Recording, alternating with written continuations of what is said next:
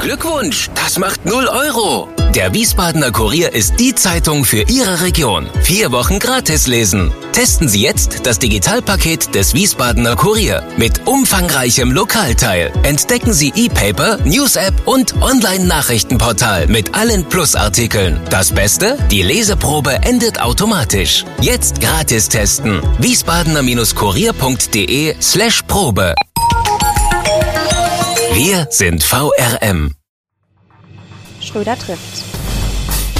Warum machen Sie, was Sie machen? Stefan Schröder, VRM-Chefredakteur, trifft in diesem Interview-Podcast spannende Gesprächspartner, die einen besonderen Lebenslauf, etwas Besonderes geschafft oder geschaffen haben. Wir begrüßen zum Podcast Nummer 25 Bernhard Peters, Jahrgang 1960, verheiratet, vier Kinder, Beruf Trainer. Hallo Bernhard Peters. Hallo, Tag zusammen, hallo. Kurz zur Erklärung, wir duzen uns, weil wir uns schon ein paar Jahre kennen. Das mache ich sonst nicht mit jedem. Bernhard, zwei Jahrzehnte Hockeytrainer, eineinhalb Jahrzehnte im Fußball unterwegs. Hast du nicht irgendwann die Nase voll vom Sport?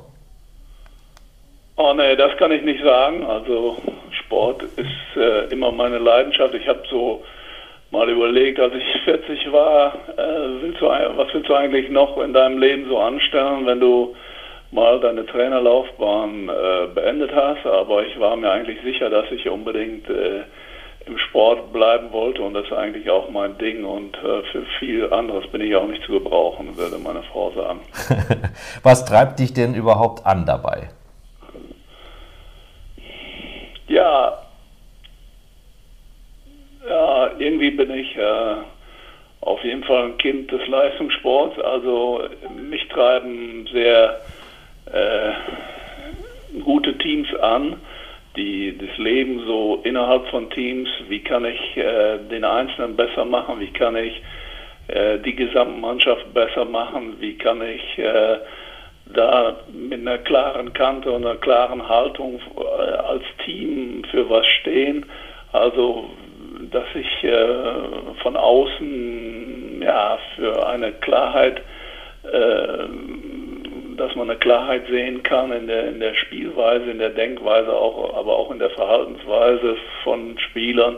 Also ich bin schon eher natürlich ein äh, Trainer und, und, und Sportdirektor, der sich äh, viel mit äh, Teams und mit Führung von Teams und von, Mix von Typen in Teams und so äh, intensiv beschäftigt hat. Wie kann man äh, ja da eine entsprechende äh, Leistung auf den Punkt ans Optimum führen? als Laie von außen sage ich mal, Niederlagen, Siege, Verrat, Treue, Übermut, Demut, du hast das alles erlebt bei Mannschaften und auch persönlich miterlitten. Was kann es da noch Neues geben? Ah, jede äh, Mannschaft ist anders, weil äh, die Individuen einer Mannschaft äh, anders sind. Sportentwicklung im Leistungssport ist immer ein dynamischer Prozess. Du musst dich immer wieder übertreffen wollen. Du musst immer wieder einen Meter weiter springen, sonst gewinnst du morgen nichts. Und äh, das ist eigentlich äh, die Herausforderung. Und äh, mit der Leistung, die du vor vier Jahren gebracht hast, kannst du keine Weltmeisterschaften mehr gewinnen, habe ich den Jungs immer gesagt. Und äh, wir müssen ständig an den Schrauben weiterdrehen. Bleibt immer so ein Prozess der Weiterentwicklung. Wir müssen es kurz nochmal erklären mit einem Blick zurück. Bernhard Peters hat in 21 Jahren, du korrigierst mich bitte, von jedem der elf Turniere, die er als Bundestrainer mit seinen Mannschaften besucht hat, mindestens eine Medaille mitgebracht. Darunter waren mehrere Weltmeistertitel in der Halle auf dem Feld, Europameisterschaften, Olympiamedaillen. So, und dann auf dem Höhepunkt des. Aber ich muss trotzdem das kurz korrigieren, ja. Stefan, wenn ich darf. Also, es waren nicht elf, sondern es waren 20 oder 21 Meisterschaften, wo ich, also da bin ich ein bisschen stolz drauf, dass die schlechteste äh, äh Platzierung war Dritter. Okay, ja, das musste korrigiert ja. werden, vollkommen zu Recht. Ja, Mannschaften äh, war dann äh, die schlechteste Platzierung Bronzemedaille immer, wenn ich äh, als, als, als Cheftrainer Verantwortung hatte. Das war 20 oder 21 Mal. Und auf dem Höhepunkt, einem der Höhepunkte, nämlich 2006, du warst gerade mit der Herrenmannschaft Weltmeister geworden, ja. da home, äh, nicht? also da, da zu Hause in Mönchengladbach. Ja. Da bist du abgetreten und hast die Sportart gewechselt zum Fußball. Warum? Ja, ja weil ich äh, innerlich gespürt habe, dass äh, ich was anderes machen muss, dass äh, man muss äh, immer gehen, wenn es am schönsten ist, so. Ähm, ich wollte nie irgendwie äh, irgendwann mal in die Gefahr kommen, von Funktionären vom Hof geschoben zu werden. Und äh, ja, ich glaube, es war äh, genau der richtige Zeitpunkt. Dass ich äh, hatte auch zwischendurch in den Jahren vorher schon mal äh, gewisse mentale äh, Talsohlen, wo ich mich durch die Spieler wieder rausgearbeitet habe nach so langen Jahren und habe dann nochmal totale Motivation gefasst für die letzten zwei Jahre nach meinen letzten Olympischen Spielen 2004. Und äh, ja, dann äh, das Wichtigste für mich ist immer die Gerechtigkeit in einer Mannschaft, dass man zu jedem gerecht ist. Also ich will nicht äh, alle gleich behandeln, aber ich will unbedingt zu jedem gerecht sein. Und wenn man das Gespür hat, dass man zu zwei, drei, vier, fünf etwas mehr durchgehen lässt als bei anderen, da muss man auch äh, und nicht mehr die letzte Konsequenz da hat, äh, da muss man auch sehen, dass man dann vielleicht äh, was Neues macht, ist meine Meinung. Und da war ein guter Abschnitt gegeben. Also man würde lügen, wenn man jetzt sagte, du hast von der Fußballwelt keine Ahnung gehabt. Da gab es viele Kontakte vorher. Du hast hospitiert, ja. da kommen wir gleich noch drauf. Du kanntest Klinsmann schon zwei Jahre vorher mindestens. Aber es ja. ist ja doch eine fremde Welt, auf die man sich da einlässt. Ähm, du bist nach Hoffenheim gegangen. Äh, wie groß war das Risiko zu scheitern? Hast du da vorher eine Rechnung aufgemacht? Nee, nicht so richtig. Ich, äh, man muss das auch so ein bisschen anders einordnen ich äh, vergleiche und, und, und, und, und äh, ja, bin schon seit vielen Jahren in beiden Sportarten äh, zu Hause gewesen, also auch schon viele Jahre davor schon und habe immer mal wieder auch bei der Fußballlehrerausbildung Unterricht gegeben und so weiter und habe äh, ja, diese Sportarten auch schon als junger Student äh, Hockey und Fußball verglichen. Also ich habe zum Beispiel 78 angefangen zu studieren, da bin ich immer schon zum FC gegangen, nach in Köln, da ja. war Weißbeiler Trainer. Und äh, Rolf Herings war mein Lehrer an der Sportschule und der hatte einen guten Draht zu mir und hat mich dann immer mal eingeladen zu Training und Spiel und dann habe ich da auch schon da immer wieder äh, verglichen und so. Und diese Faszination äh, Teamsport und äh, Training äh, miteinander da Dinge zu verbessern. Und da habe ich auch so ein bisschen so ein fotografisches äh, Gedächtnis entwickelt für, für Trainings- und Spielsituationen. Und habe daraus immer wieder äh, ja, Formen gemacht, um gewisse Prinzipien zu trainieren und und und. Und äh, im Prinzip vom beide Sportarten immer hin und her so verglichen. Mhm. Muss man eigentlich sehen und habe dann auch äh, ja, schon immer mal wieder bei interessanten Trainern, aber nicht nur im Fußball, auch hospitiert natürlich. Aber ich bin dann ja auch sehr früh schon selber Trainer geworden. Ja, und ähm, dann bleibt im Grunde als unbekannte Welt nur das Biotop Hoffenheim mit dem äh, charismatischen Milliardär Dietmar Hopp, der von, von ja. Jugendbeinen an in diesem Verein gespielt hat, anders als es dargestellt wird, also praktisch aus dem Verein heraus diesen Top-Club gebaut hat, mit Ralf ja. Rangnick als zentraler Figur. Ähm, und du hast diese Mannschaft, diesen Verein von der dritten in die erste Bundesliga begleitet. Das waren acht, acht Jahre. Ähm, was ist in Hoffenheim, du kennst viele andere Vereine mittlerweile, was ist da anders? Ja, die Konstellation war einfach äh, unheimlich gut. Wir konnten auf dem weißen Blatt Papier anfangen. Äh, es war äh, damals eine Regionalligamannschaft, es war damals dritte Liga. Äh, es war nur eine regionale Marke in einer guten Jugendarbeit, aber äh, da konnte man im Prinzip noch alles draufsetzen und äh, ja, wir haben dann einfach in einem kleinen, sehr guten Team mit Dietmar Hopp Sachen ganz schnell auf dem ganz kleinen Dienstweg viele Dinge besprechen können und haben natürlich auch die große Chance, sehr gut zu investieren. Ralf Rangnick hat dann einen Riesenjob gemacht, indem er dann ganz viele hochtalentierte Topspieler so mit 2021 dorthin geholt hat und ich habe angefangen, sowohl infrastrukturell als auch personell als auch von der Gesamtphilosophie, die TSG Akademie zu entwickeln äh, auch was die, was die, was die Zentren angeht, haben wir da, ja, finde ich, eine klasse Teamarbeit gemacht. Und äh, ja, irgendwann ist die Klammer dann zusammengegangen, also zwischen der Arbeit in der Akademie und den Profis, die immer erfolgreicher wurden.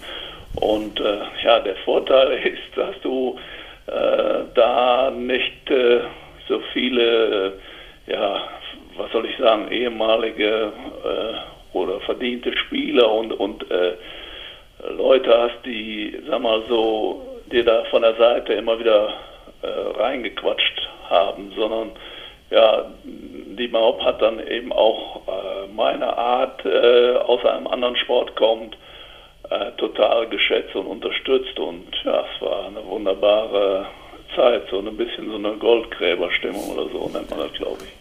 Gut, dem, dem war eine Enttäuschung vorausgegangen. Wir müssen da jetzt nicht so tief eindringen, aber wo du sagst, ähm, der Hopp hat meine Expertise aus dem Hockey geschätzt.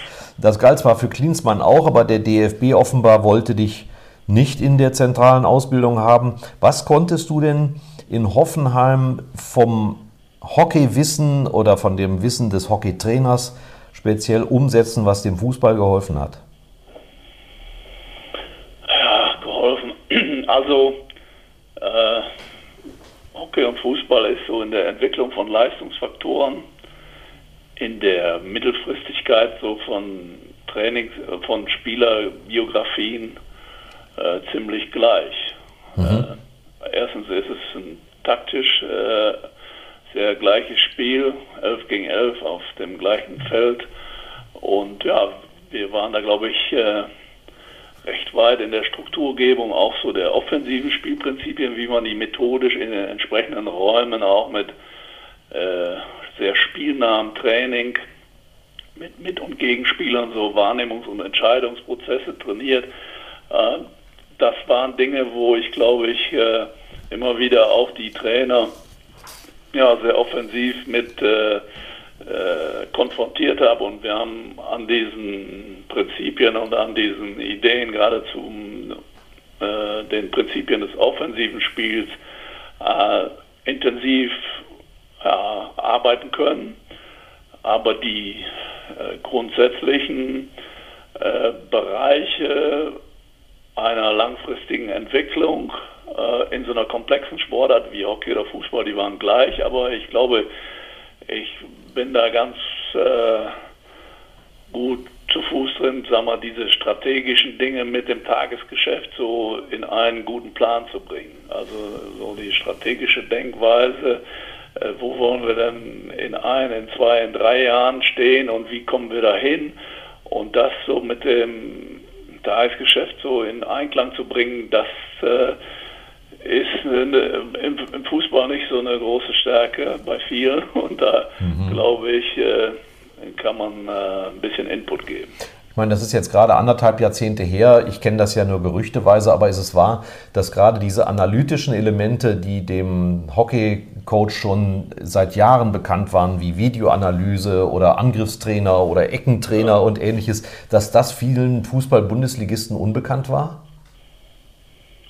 Ja, das ist unstreitig. Also äh, Jürgen Klinsmann hatte mich ja damals mal angerufen und hat gesagt, ja, er wäre ja ein Trainer ohne Erfahrung und ob ich mal Dinge äh, so äh, in meiner systematischen Entwicklung von Mannschaften mal darstellen könnte. Und ja, da haben wir ja schon, sag mal, auch die Struktur kann man sich heute, obwohl es erst 16 Jahre her ist, nicht so gut mehr vorstellen. Aber diese ganzen Dinge von äh, mentalen Training oder athletischem Training oder Leistungsdiagnostik oder Videomanagement und all diese Dinge, die waren da ja nicht vorhanden bis dahin.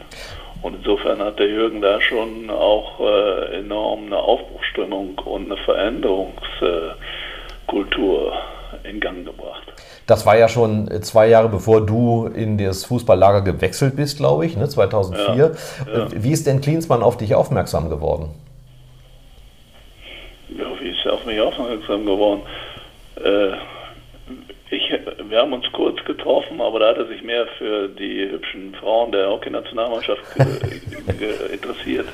Äh, 88 bei den ersten Olympischen Spielen, die ich gemacht habe. War letztmalig ja die, die Amateurmannschaft der Amateurnationalmannschaft der Fußballer dabei, der war ja, war ja auch am Start. Mhm, mh. Aber eigentlich hat er mich äh, angerufen äh, nach 2004, irgendwann nach Athen, hat er mich einfach angerufen. Irgendein Journalist hat ihm meine aktuelle Nummer gegeben und dann hat er gefragt, willst du mal vorbeikommen? Wir sind jetzt nächste Woche in Berlin äh, und wir würden uns gerne mal mit dir unterhalten. Und dadurch, da, darüber ist so eine äh, Verbindung entstanden, die bis heute äh, eng ist. Ja.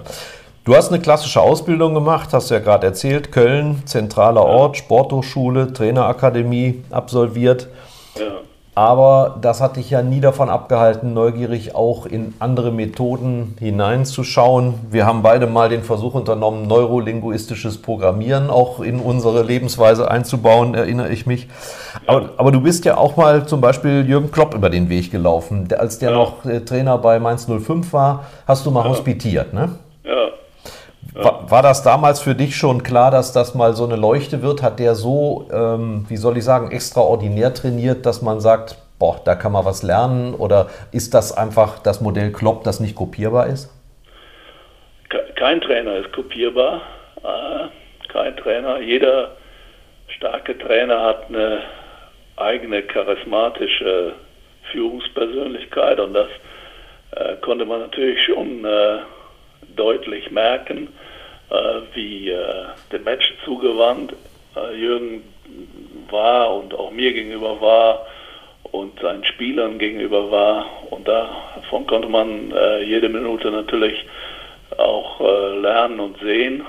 Äh, das Wichtigste in einer Beziehung zwischen Trainer und Spieler ist eben, ja, dass man eine, eine emotionale Verbindung hinkriegt. Und ja, der hatte natürlich seinen eigenen Stil auch im Fachlichen zu trainieren, aber da unterscheidet er sich, unterscheidete er sich damals nicht äh, großartig, glaube ich, von einigen anderen Guten. Aber die, der Unterschied ist eine äh, energievolle Ausstrahlung auf Menschen. Mhm. Bei dir spielt ja noch was anderes eine Rolle, habe ich über die Jahre gelernt, ähm, dass sich sehr früh schon außerhalb des Spielfelds abspielt, nämlich, ich nenne das jetzt mal mit meinen Worten, so eine Art 360-Grad-Betreuung und Betrachtung, vor allen Dingen junger Spieler. Da wird ähm, vor allen Dingen gegengearbeitet, gegen die Hybris mit hohen Gehältern und um sorgt zu sein, da ja. wird geguckt, äh, dass da eine schulische Ausbildung hintersteckt, vielleicht sogar ein Parallelberuf und auch Werte gepflegt werden, die jetzt nicht unbedingt für jeden offensichtlich sind. Was hat dich dazu gebracht? Ja, äh, wenn du, wenn du äh, mit einer Mannschaft in extremen Bedingungen, ob in Indien oder Korea oder Pakistan oder was weiß ich, wo wir überall rumgespielt haben. Wenn du da Erfolg haben willst, dann musst du dich äh, aufeinander äh, einlassen und da müssen die Charaktere aufeinander passen. Und äh, dementsprechend ist das äh, enorm wichtig, äh, wie äh, Menschen dann in absoluten Stresssituationen des der, der Entscheidung in Halbfinals, wenn es 40 Grad ist und 90 Grad äh, Luftfeuchtigkeit oder so, äh, wie du dich dann verhältst und wie du dann von deiner sozialen Kompetenz, von deiner äh, ja, äh, ganzen äh, Widerstandsfähigkeit, wie du dann die anderen unterstützt, wie du äh, mit Niederlagen und mit Siegen umgehst und wie du das äh, dann verstehst, dass du ein Mitglied einer Teamgemeinschaft bist. Und da habe ich eben sehr viel Wert drauf gelegt und das sind äh, Dinge, die meines Erachtens die Schule viel zu wenig äh, einfordert. Und diese, ja, ich sag mal, Lebenskompetenzen, Persönlichkeitskompetenzen, die versuchen wir, oder die waren mir immer unheimlich wichtig. Und äh, ja, das funktioniert am besten, wenn man viel mit den Jungs in der Richtung spricht und arbeitet und macht. Für den Hockeyspieler, so gut er auch ist, spielt ja vor allen Dingen der Beruf immer auch mindestens 50 Prozent Rolle. Da sind Ärzte draus geworden, Ingenieure, Konzernlenker, Rechtsanwälte. Bei den Fußballern gibt es ja anfangs nur diesen Beruf. Die schielen alle, wenn sie äh, Topleistungen bringen, auf die Karriere im Fußball. Deine Aufgabe war es aber, glaube ich, auch immer, noch eine andere Variante mitzuspielen. Wenn man sich die Achillessehne mit 23 reißt und die ja. nicht wieder zusammenwächst, dann kann man das ja nicht mehr vollführen. Hat, hat ein Verein aus deiner Sicht da eine soziale Verantwortung gegenüber diesen jungen Menschen? Ja, eine große soziale Verantwortung. Und äh, bei meinem ersten Gespräch mit Dietmar Hopp äh, hat er mir gesagt, äh, und es war mir sehr einprägsam, du, Sie können hier unheimlich viel anstellen, aber äh, es werden nur ganz, ganz wenige aus der Akademie dann den Weg in den Berufsfußball äh, schaffen. Aber äh, die Aufgabe ist, dass es eben Typen werden, die mit dem Leben zurechtkommen. Mhm. Und das ist so, was ich mir gemerkt habe und wo ja auch äh, ein gewisser Unterschied zwischen einer olympischen Sportart wie Hockey und Fußball liegt, äh, wie du das eben schon äh, dargestellt hast, dass äh, es unheimlich schwer ist, einem 16-, 17-jährigen, sehr talentierten Fußballspieler klarzumachen, äh, dass er auch ja, Bedeutung zumessen muss einer zweiten Identität, nenne ich das immer. Also, dass er eben auch eine Persönlichkeitsentwicklung neben dem Rechteck, äh, was das Fußballfeld ausmacht, äh, entwickeln muss. Und äh, ja, das ist nicht so ganz einfach. Das klappt auch nicht bei 100 Prozent der Jungs, aber wenn du einen guten Job machst in einer Akademie, dann schaffst du das bei 50, 60 Prozent der Jungs, äh, wenn man da frühzeitig mit anfängt oder auch so ein gewisses äh, Elterncoaching mitbetreibt und, und, und. Mhm, ja, ich denke mal, die Eltern sind ja auch diejenigen, die den Kindern die Flausen in den Kopf setzen, oder? Ja, die teilweise und äh, da gibt es große Unterschiede, aber dann auch äh, Berater, da gibt es auch gute und schlechte. Mhm. Und äh, ja, die, die Einflussmöglichkeiten eines Trainers, eine, eine Akademieleitung und so weiter, die ist ja dann äh, letztendlich begrenzt, aber es geht immer darum, dass man diese pädagogischen, erzieherischen Ansätze äh, nicht äh, äh außen vor lässt, sondern die sind sehr wichtig. Und ja, ich nenne das gerne auch äh, leistungssportliche Teamwerte. Mhm. ja, äh, dass man äh, die immer wieder auch äh, ja, sehr, sehr anfassbar und an Beispielen und an Situationen, ob positiv oder negativ, äh, die vorgekommen sind, äh, festmacht und dann entsprechend auch Entwicklungen betreibt. Und ja, da das zu einem sensiblen Thema macht. Kann man überhaupt die Entwicklung aufhalten, dass jetzt schon, wie, wie ich las, Neunjährige von Bundesliga-Clubs umworben werden? Also nicht nur gelockt in den Verein, sondern richtig gehend äh, Verträge angeboten bekommen, zumindest die Eltern als Erziehungsberechtigte? Ja, das ist alles ziemlich schwachsinnige Auswüchse. Äh, die, äh, äh der Prozentsatz von jungen Spielern, sagen wir unter 11, 12, die schon bei Bundesligisten sind, die es dann bis in die Lizenzmannschaft schaffen. Dieser Prozentsatz geht gegen null. Ja. ja. Und jeder, der so mittelmäßig intelligent ist, der weiß ja, was ich damit meine. Äh, es geht einfach darum, dass man äh, eine klügere, offene, äh, Talentsituation schafft, indem man in meinen Augen bei den Lizenzvereinen die Mannschaften unter U12, U13 abschafft und die äh, Kinder in ihrem Umfeld, sozialen Umfeld der kleinen Vereine äh, groß werden lässt und äh, meinetwegen die Bewegungsbegabtesten immer mal wieder ein oder zweimal im Monat, sagen wir zweimal im Monat in so einer Art Perspektivtraining dazu holt. So haben wir diese Idee eines Kinderzentrums ja in Hoffenheim aufgebaut und in Hamburg auch, sodass du einfach ein viel größeres Talentreservoir hast, aber du hast vor allen Dingen die Chance, zwei, drei Jahre auch die soziale Entwicklung, die persönliche Entwicklung, die fußballerische Entwicklung, die athletische Entwicklung, die koordinative Entwicklung von jungen Spielern äh, ein bisschen seriöser zu beurteilen, weil keiner kann dir äh, sagen, äh, dass äh, ein acht- oder neunjähriger äh, ein, großes Talent ist. Dazu gehören ja für Talentkriterien auch sehr, sehr viele Persönlichkeitseigenschaften, die sich ja auch erst so im pubertären Bereich richtig aus, äh, ausbilden. Ja, ja klar. Ähm Du hast es mehrfach jetzt erwähnt oder ich auch, die, die Öffentlichkeit spielt eine Riesenrolle, da wird viel gehypt.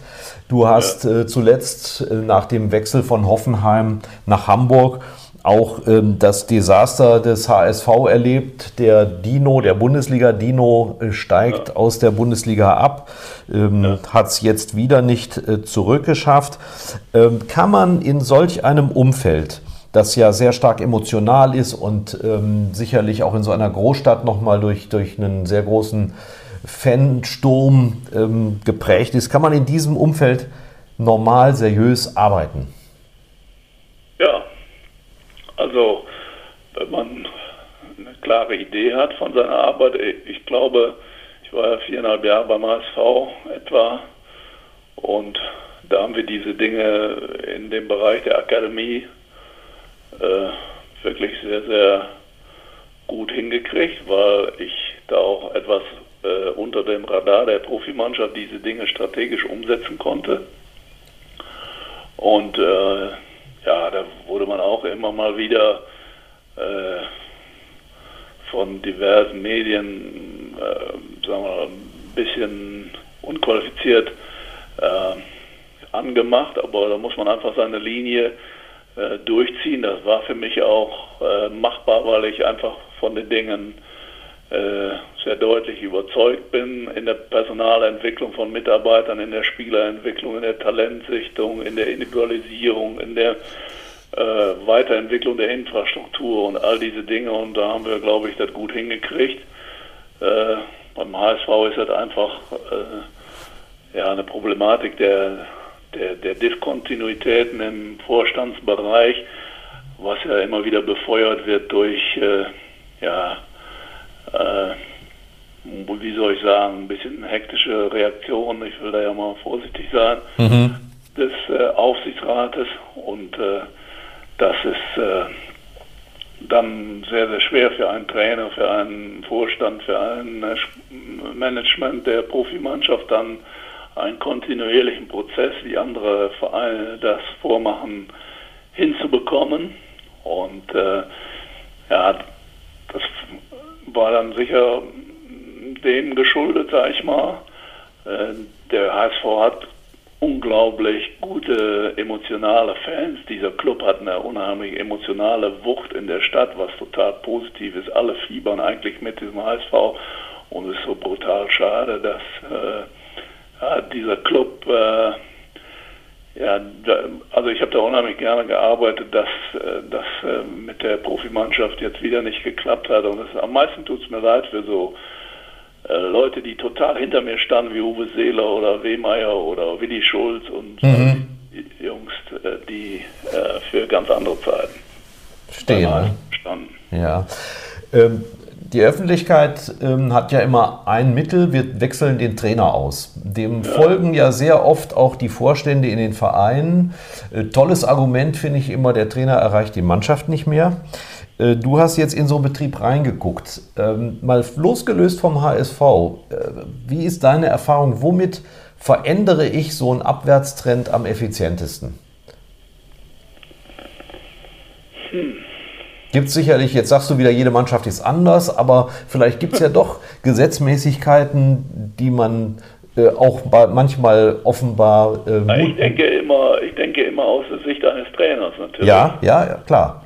Und äh, äh, es, ist wichtig, es ist wichtig, dass du ständig dich selbst hinterfragst, dass du ständig äh, analytisch unterwegs bist und wo, wo, kannst du, an welchen Schrauben kannst du noch drehen. Äh, aber äh, Spieler werden vor allen Dingen auch dann besser, wenn sie auch ihren Trainer respektieren und mögen und wenn es einfach eine wertschätzende, gute Atmosphäre gibt auf der einen Seite, auf der anderen Seite, wenn die Spieler aber auch äh, in den Trainingseinheiten intensiv gefordert werden und auch dann äh, ja auch, auch äh, speziell angesprochen werden, inhaltlich, aber auch in, in der Kommunikation, wenn, wenn äh, Spieler auf den hinteren Rangplätzen eines Kaders eben, ja, die brauchen immer mehr Zuwendung. Das mhm. ist so, wo viele Trainer zu wenig unterwegs sind.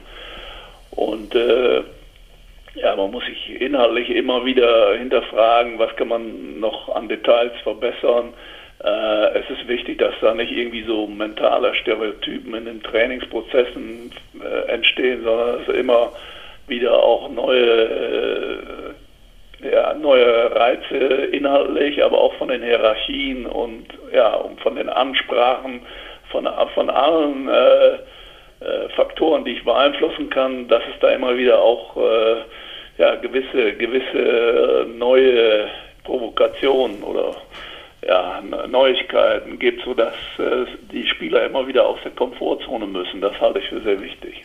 Welche Chancen habe ich als Trainer, wenn ich äh, auf dem Spielfeld die halbe UNO vor mir habe, sprich ähm, auch babylonisches Sprachgewirr? Ist das, ist das hinderlich oder sagst du, nö, die erreicht ein guter Trainer auch mit seinen Methoden? Ja, da muss man sich schon gut drauf einstellen, aber die, Trainer sind auch so diese Multikulti-Truppen, die ich eigentlich gut finde. Also ich habe da auch viel nach meiner Hockeyzeit in der äh, in den Aspekten äh, dazugelernt. Da, da äh, muss man viel mehr so mit bildhaften Metaphern arbeiten, mit ganz einfachen Dingen arbeiten, mit klaren Coaching äh, Keywörtern arbeiten. Das kriegt man äh, gut hin. Entscheidend ist, dass es äh, in dieser Gruppe eine äh, wertschätzende Atmosphäre gibt in dem gesamten Team und dass es keine Gruppenbildung zwischen verschiedenen ethnischen Gruppen gibt und so weiter. Mhm. Bernhard, jetzt kommt die Rubrik, die alle fürchten. Du natürlich nicht. Ich, vor, vor was fürchtest du dich schon? Auf ein Wort. Spielregeln kurz erklärt. Ich stelle dir sechs Fragen, die ich jedem Gesprächspartner stelle und deine Aufgabe ist es, ehrlich und kurz jeweils zu antworten. Bist du bereit? Ich tue mein Bestes, ja. Vor was hast du am meisten Angst?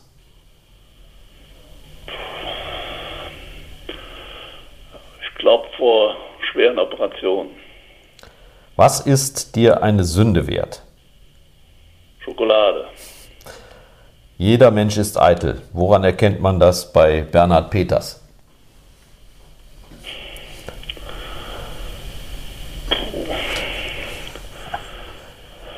Ja, ich bin bestimmt auch eitel.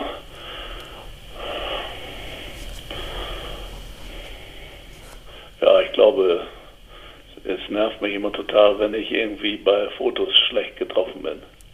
Mhm, kann ich nachvollziehen. Welcher Mensch ist dein Vorbild? Mein Vater.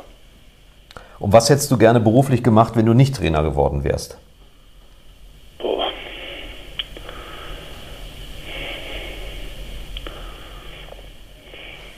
Ja, vielleicht äh, Lehrer oder ja, irgendwie auf jeden Fall was mit äh, ja, Gruppen zu führen und so. Mhm. Also wahrscheinlich Lehrer im Ausbildungsbereich, irgendwie sowas. Und was ist dein größter Wunsch fürs Alter?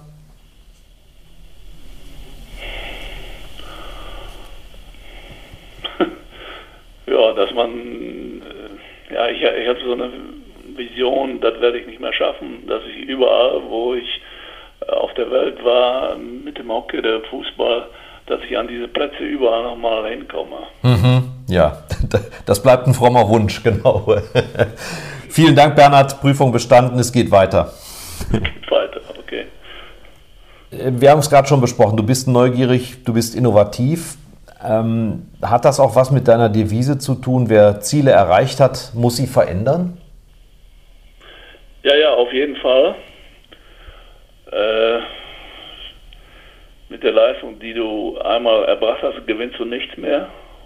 Das ist ja auch, äh, ich glaube, du musst dann unbedingt in allen Bereichen Veränderungsprozesse äh, anstreben. Das habe ich zum Beispiel nach dem Gewinn der Weltmeisterschaft mit den Herren 2002 äh, auch gegen Widerstände gemacht, dass ich meinen Staff verändert habe, meinen Führungsstil versucht habe weiterzuentwickeln, Inhalte versucht habe weiterzuentwickeln, äh, die Hierarchie dieser Mannschaft wieder total verändert habe, indem ich sie wieder geöffnet habe zu vielen anderen jungen Spielern.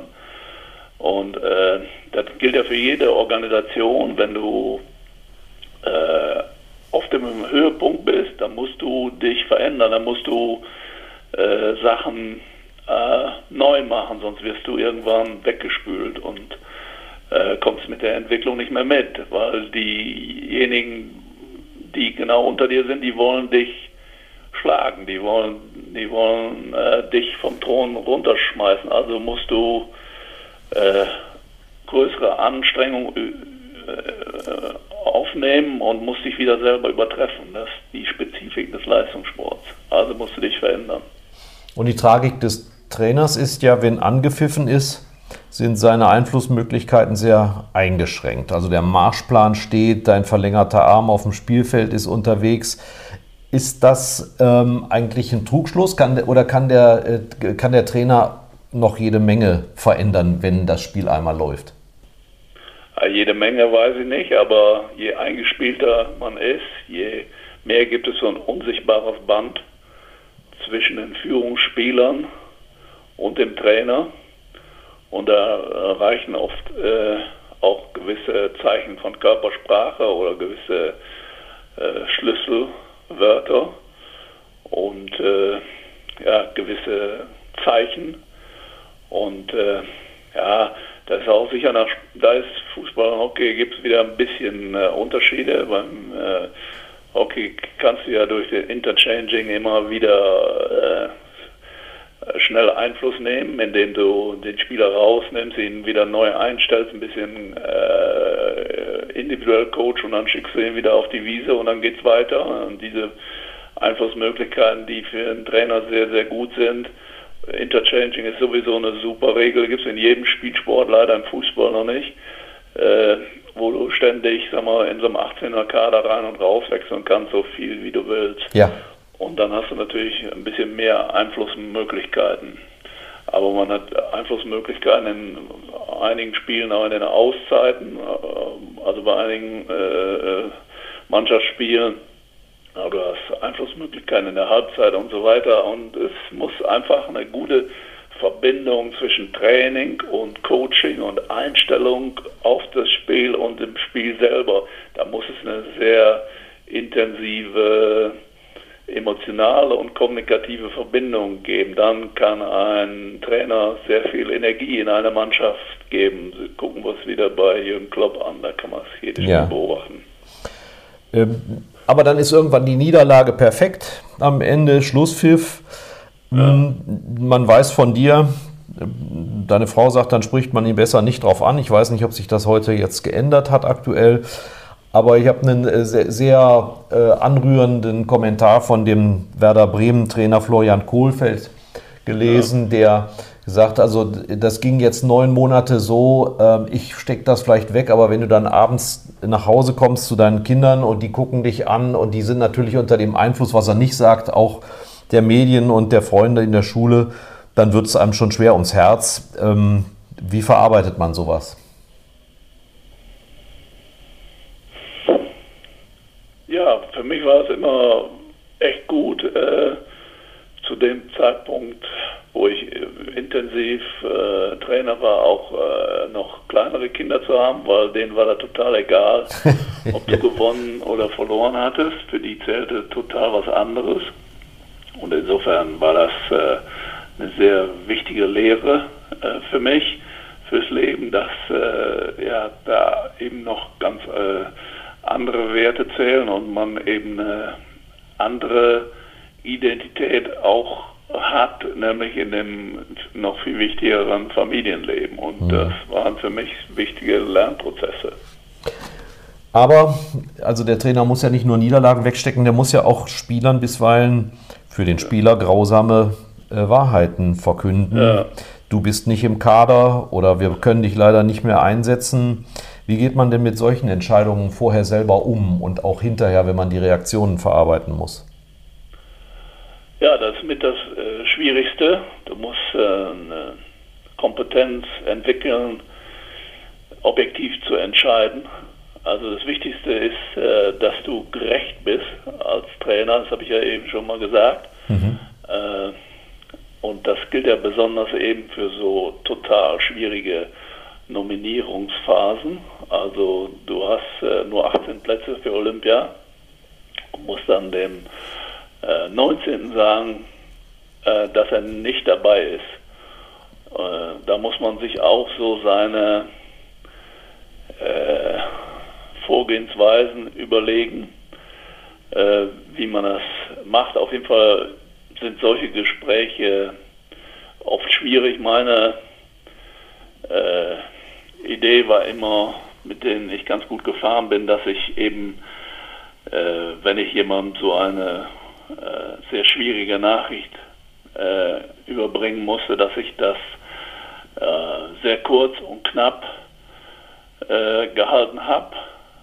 weil der durch die Emotionalität bedingt sowieso nicht mehr aufnehmen wollte und auch keine äh, langatmigen Begründungen haben wollte. Aber ich habe dann dem Spieler immer äh, angeboten, dass wenn man mal einmal darüber geschlafen hat, dass wir dann in Ruhe äh, das nochmal äh, besprechen, warum ich zu dieser Entscheidung gekommen bin. Mhm. Einige haben das dann angenommen oder die meisten, aber einige auch nicht. Die konnten da dann nicht emotionsfrei mit umgehen. Auf jeden Fall äh, habe ich da auch äh, oft mit meinen Coaches wie Hans-Dieter Hermann oder Lothar Linz oder so drüber gesprochen und wir haben eigentlich so diese Art von äh, Nominierung in zwei Akten. Äh, wenn ich jemandem oder wenn ich beim HSV jemand sagen musste äh, als Trainer, dass er nicht mehr weiterarbeitet, dann habe ich das auch weiterarbeiten soll und der Vertrag nicht verlängert wird, dann habe ich das auch so gemacht. Dann habe ich die Entscheidung sehr sachlich, äh, kurz und prägnant mitgeteilt und habe äh, das natürlich äh, vernünftig rübergebracht, aber ich habe dann immer gesagt, okay, lass uns lieber morgen oder übermorgen, wenn du darüber geschlafen hast, dann nochmal in Ruhe, in Ausführlichkeit die Dinge besprechen. Mhm. Du hast gerade Hans-Dieter Hermann erwähnt. Ähm, das ist ein schönes Stichwort, weil als, als sogenannter Head Coach, da steht immer einer oben an der Spitze, dessen Name wird wahrgenommen, das ist der Trainer und dann wird lakonisch gesagt, der bringt seinen Trainerstab mit. Je nach Prominenz oder auch äh, Skurrilität und Extravaganz sind das dann ein Dutzend Leute. Du bist ja nicht ganz unschuldig daran, dass auch in Fußballclubs äh, neue Rollen praktisch jetzt eingeführt sind. Wie, wie, wie wichtig sind die und welche sind das? Ja, also es fing eigentlich damit an, dass Jürgen Klinsmann mich gefragt hat, weil er das aus dem amerikanischen Sport kannte. Nehmen wir das Beispiel mit den Sportpsychologen. Wen kennst du denn da als äh, Sportpsychologen? Und ich hatte ja diverse Erfahrungen mit einigen und äh, alle waren sehr, sehr gut, aber äh, es geht ja auch darum, dass man Experten für den athletischen Bereich oder für das, für das individuelle Positionstraining hatte ich jemanden schon früh oder für die Standardsituationen und so. Und äh, ja, es gibt so viele komplexe Anforderungen und ein Trainer bei Bayern München wie Hansi Flick zum Beispiel, der muss ja vor allen Dingen diese verschiedenen großen Experten für ihre Bereiche, äh, Analysebereich, äh, dieses Videomanagement und so, äh, die richtige Belastungssteuerung, das muss er vor allen Dingen moderieren können. Mhm. Ja, das ist die Aufgabe äh, eines, Jetzt haben wir ja ähm, digitalisierte Zeiten. Das heißt, neben all diesen auf die Personen bezogenen menschlichen Zuwendungen äh, von Yoga über autogenes Training und eben psychologische Betreuung wird auch sehr datenbasiert gearbeitet. Du hast ja schon sehr früh mit solchen Dingen auch angefangen, Datenbanken angelegt. Ähm, was hat das für eine Bedeutung heute, diese Datenabhängigkeit? Datenabhängigkeit ist schon Mist, auf Deutsch gesagt. Du musst dich ein bisschen davon, die Daten können dich begleiten und können dir sagen wir, Schwerpunkte aufzeigen. Ich bin, äh, ja, wie soll ich sagen, die, die, diese äh, individuellen Objektiv Objektivier objektivierten Daten im athletischen wie auch in dem Tracking von Positionsdaten, die sind wichtig, aber sie dürfen nicht überhand nehmen. Ja, diese statistische Auswertung von äh, allen möglichen äh, physischen und darüber hinausgehenden äh, Spieldaten, äh, die dürfen einen nicht äh, komplett äh, den Blick für das Ganze vernebeln. Also ich spreche einmal so von einer quantitativen Analyse durch statistische objektivierbare Daten. Sind wichtig, aber die dürfen nicht die Qualität äh, und die Kompetenzen eines Trainers in der qualitativen Auswertung, in der äh, ja, auf, auf der bildhaften Seite, äh, das ist das Entscheidende, dass ein Trainer ein Spiel lesen kann und dass ein Trainer entsprechend äh, aus der Analyse einen Plan machen kann und den auch sag mal, mit der gebotenen kommunikativen Können an die Spieler ranbringen kann. Und das äh, kann keine Statistik ersetzen. Und deswegen äh, bin ich nicht so ein Fan davon, dass man dann so ein Spiel nur noch auswertet äh, mit ähm, anderthalb Kilo äh, hm.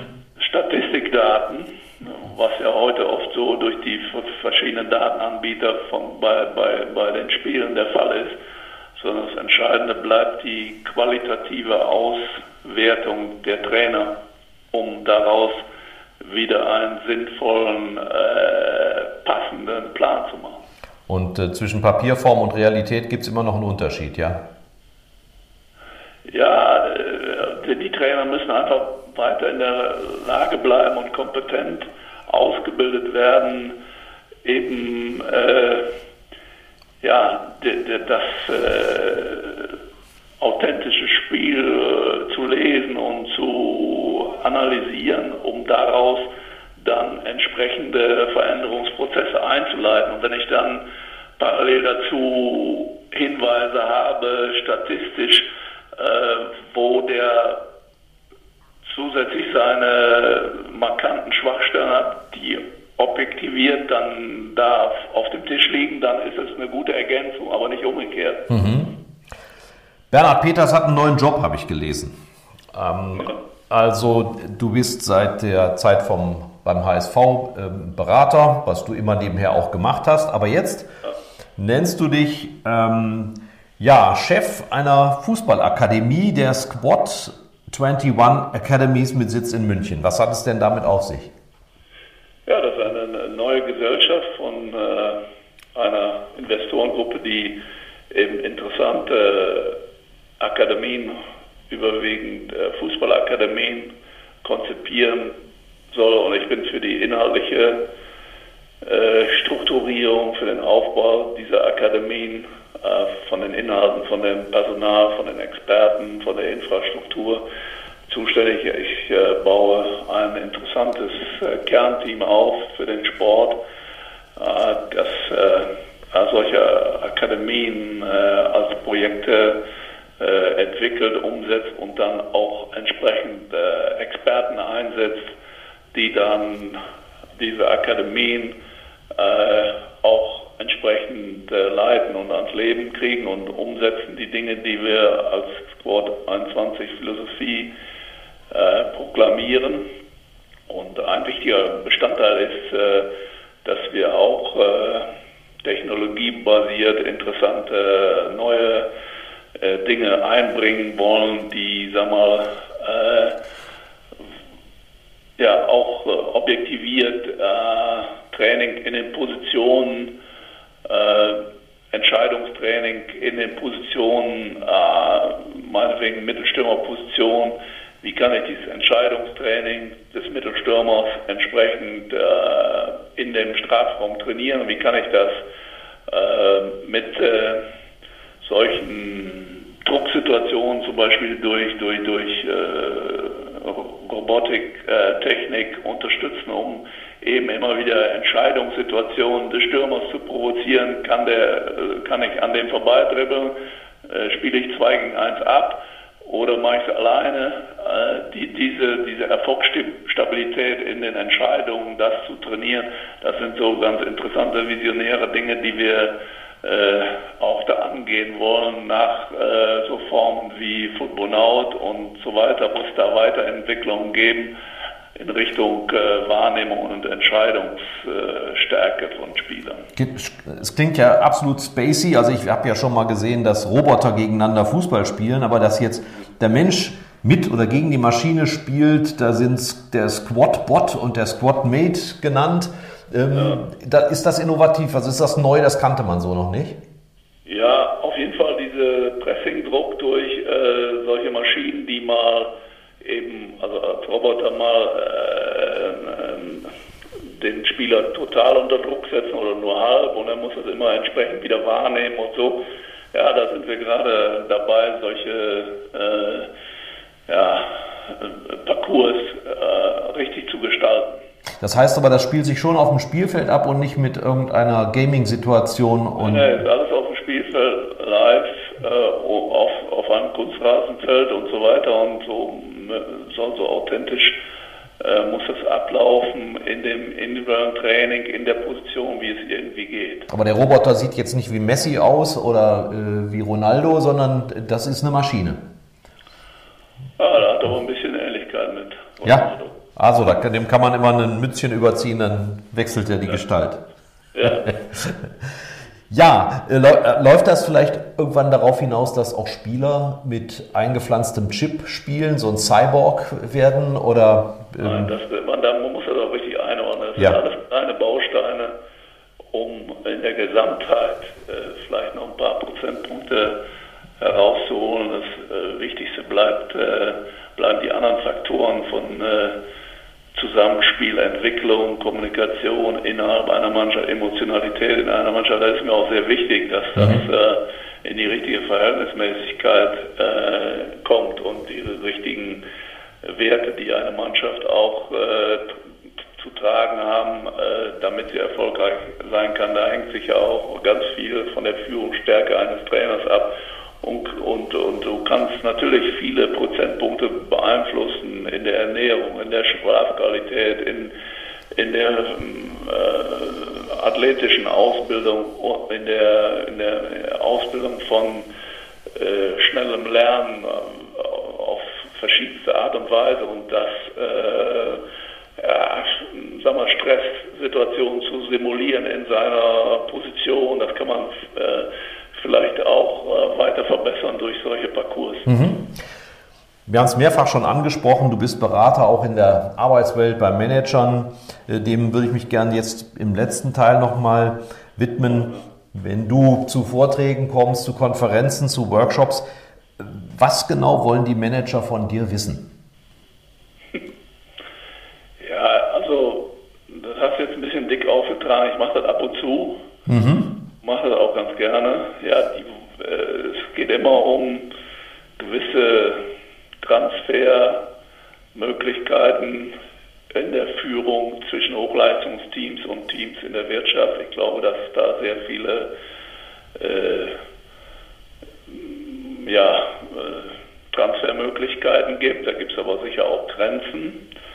Und äh, ich glaube, dass äh, ja, die, die, die emotionale Beziehungsebene, äh, wie man, wie ich äh, das verstehe, als Trainer zu arbeiten im Leistungsbereich, im Sport, dass das äh, vielleicht äh, in gewissen Managementkulturen auch mehr äh, wichtig, als wichtig erachtet als nur so ein zahlenbasiertes Führen. Mhm. Ja, das ist, was ich versuche rüberzubringen, äh, dass es eben auch emotionale Prinzipien von Führung gibt, die dann ein Team, was weiß ich, im, Versicherungsunternehmen und so vielleicht noch mehr auch äh, durch ihre emotionale Verbindung zu besseren Ergebnissen kommen lässt. Aber du hast gerade schon gesagt, es gibt eben Situationen, wo es nicht passt. Ähm, fallen dir da spontan welche ein? Ich meine, es heißt ja Fußballspiel und in der Arbeitswelt ähm, wird eigentlich nicht unbedingt gespielt. Ist das ein Unterschied, dass es immer noch einen, einen ja. Spaßfaktor gibt im Sport? Ja, im Hochleistungssport, da willst du auch gewinnen, aber äh, vielleicht ist dieser Lockerheitsfaktor, dieser Spaßfaktor, dieser handlungsorientierte Faktor einfach auch ein enorm wichtiger Faktor im Business, mhm. äh, dass man da nicht äh, ständig äh, sehr viel Druck mit Quartalszahlen ausübt, weil ich glaube, dass ja, ist vielleicht auch nicht die richtige Methode. Wenn ich, wenn ich jede Woche meinen Spielern sage, wenn wir das Spiel verlieren, wenn wir das Spiel verlieren, wenn wir das Spiel verlieren, dann steigen wir ab das ist nicht so die handlungsorientierte Methode, um Druck zu vermeiden und das ist, glaube ich, im Business auch wichtig. Sind eigentlich Leistungssportler in der Regel auch ähm, gute Mitarbeiter in Unternehmen? Ja, das glaube ich auf jeden Fall. Und ich bin ja ein großer Fan von Teamsport, Sportlern, wie ich schon sagte. Und äh, ich kann dir ja, ich glaube, 200 Beispiele sagen von äh, ganz tollen Persönlichkeiten, die eben diese äh, teamorientierten Eigenschaften äh, von Hochleistungsmannschaften, ob Fußball oder Hockey, dann in äh, ihre berufliche Welt äh, übertragen haben und eben dort äh, ja, als äh, charakterstarke Persönlichkeiten, äh, aber auch in einer sehr guten Teamorientierung ihren Mann gestanden haben. Gibt es eigentlich auch Trainer, die es dann in der sogenannten freien Wirtschaft zu was gebracht haben? Könntest du einen Konzern lenken? ja, die. Nee, nee, nee, ich könnte das nicht, weil ich kann gar nicht rechnen. Aha. Aber äh, die gibt es äh, sicherlich auch. Also äh, wenn ich jemanden nehme wie Ralf Rangnick, vor dem ich schon sehr große Hochachtung habe, äh, der hat, glaube ich, äh, äh, ja, der könnte, glaube ich, auch auf seine Art sehr gut eine Führungsgruppe leiten, die einen Konzern sehr erfolgreich machen lässt. Aber die Nachricht des Tages ist, Bernhard Peters bleibt Trainer und wird kein Konzernlenker. Ja. genau, ja, Trainer nicht mehr so, aber jetzt, früher habe ich Spieler gecoacht, jetzt coache ich mehr Mitarbeiter und entwickle eben, äh, sag mal, eher die, die, die Mitarbeiter für äh, die Spieler im unmittelbaren Zugriff auf die Spieler, ja. Wir sind gespannt. Lieber Bernhard, vielen Dank, alles ja, Gute und tschüss. Ein Angebot der VRM.